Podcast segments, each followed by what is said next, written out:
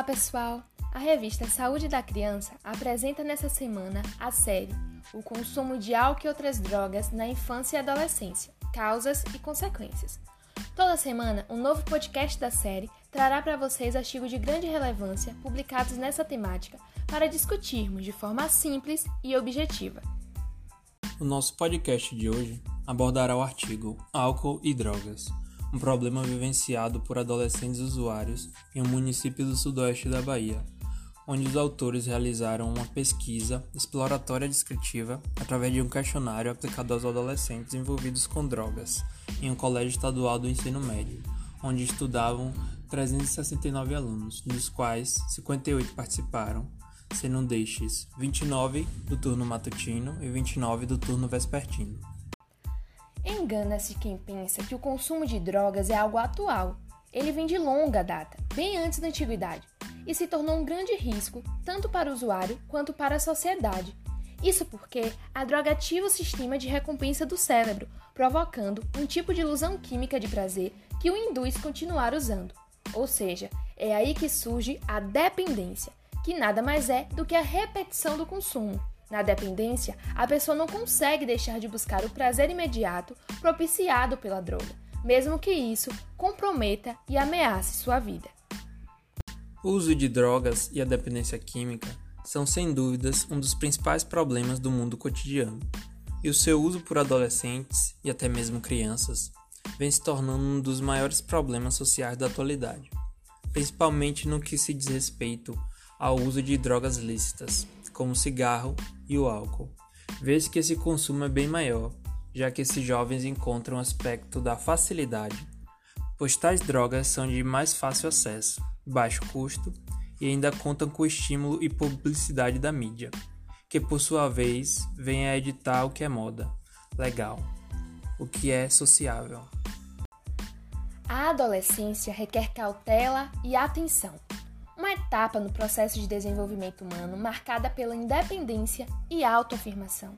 Associada a esse processo, a introdução da droga no cenário do adolescente é algo complexo e que inclui diversos fatores. Não se pode negar que tensões familiares são desagradáveis e geram muitos malefícios, sobretudo na época da infância e da adolescência. Entretanto, cada indivíduo reage de forma particular às experiências concretas do mundo. Deve-se considerar o lugar específico que cada um ocupa na dinâmica familiar para poder, assim, se aproximar das reais motivações do seu consumo. O consumo de drogas atualmente ameaça a estabilidade das estruturas e valores econômicos, políticos, sociais e culturais, e no grupo jovem é comum a presença de psicotrópicos em ambiente escolar, inclusive em idades mais precoces. A falta de modelo de identificação propicia uma alquimia própria, que é da pela busca do autocontrole das sensações na adolescência. Na tentativa de resolver sozinho os próprios problemas, inclusive as angústias existenciais.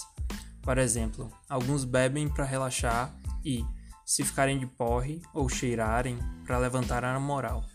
E, ao fim da jornada, entre outras situações que os fazem se tornarem mais dependentes relação aos dados da pesquisa, nota-se que há uma diferença entre drogas lícitas e ilícitas, nas quais as primeiras se referem às drogas legalizadas, muito, muito conhecidas como o cigarro e o álcool, e as ilícitas, que são as proibidas por lei, tanto a sua venda quanto o seu consumo. Na pesquisa foi identificado que mais de 10% dos adolescentes já experimentaram algum tipo de droga ilícita, ou seja, aquelas não legalizadas enquanto que quase 35% já fazem uso de drogas lícitas, aquelas como cigarro e álcool. Ou seja, as drogas lícitas estão inseridas na nossa sociedade como uma coisa mais normal.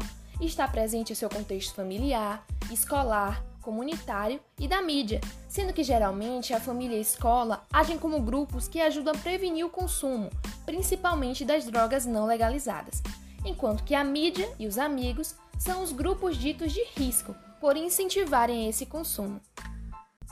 Mesmo com os dados alarmantes, a pesquisa mostrou que orientar ao não uso de drogas atualmente é uma realidade comum. No estudo analisado, 98,2% disseram já ter recebido orientações sobre não usar drogas, destacando a família, a escola, a mídia, serviços e centros de saúde, igreja e amigos, como os meios propagadores desse alerta ao não uso. Tal realidade evidencia que os alertas vêm de forma interdisciplinar e que são importantes na conscientização do jovem. O grande desafio é possibilitar uma qualidade de vida social em um cenário onde a maioria dos jovens são usuários e quem não usa é taxado como careta e outros adjetivos. É necessário abraçar esse conceito de uma forma que se consiga unir a escola, educadores e família.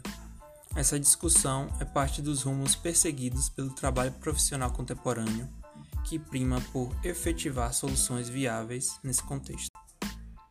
Políticas públicas em prol da prevenção do uso de drogas para o grupo jovem em particular é uma necessidade latente na sociedade e que deve ser fomentada, pois a conscientização virá através de ações educativas que primem pelo bem-estar social, sendo importante a discussão dessa temática, por ter uma abordagem importante que envolve a vida de muitas pessoas e que deve ser discutida para que sirva de modelo para as políticas públicas de prevenção e cuidado do problema.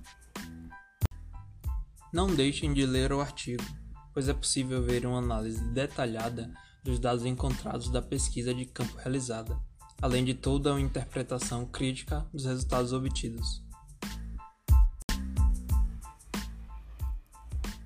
Revista Saúde da Criança a revista de todos os profissionais de saúde.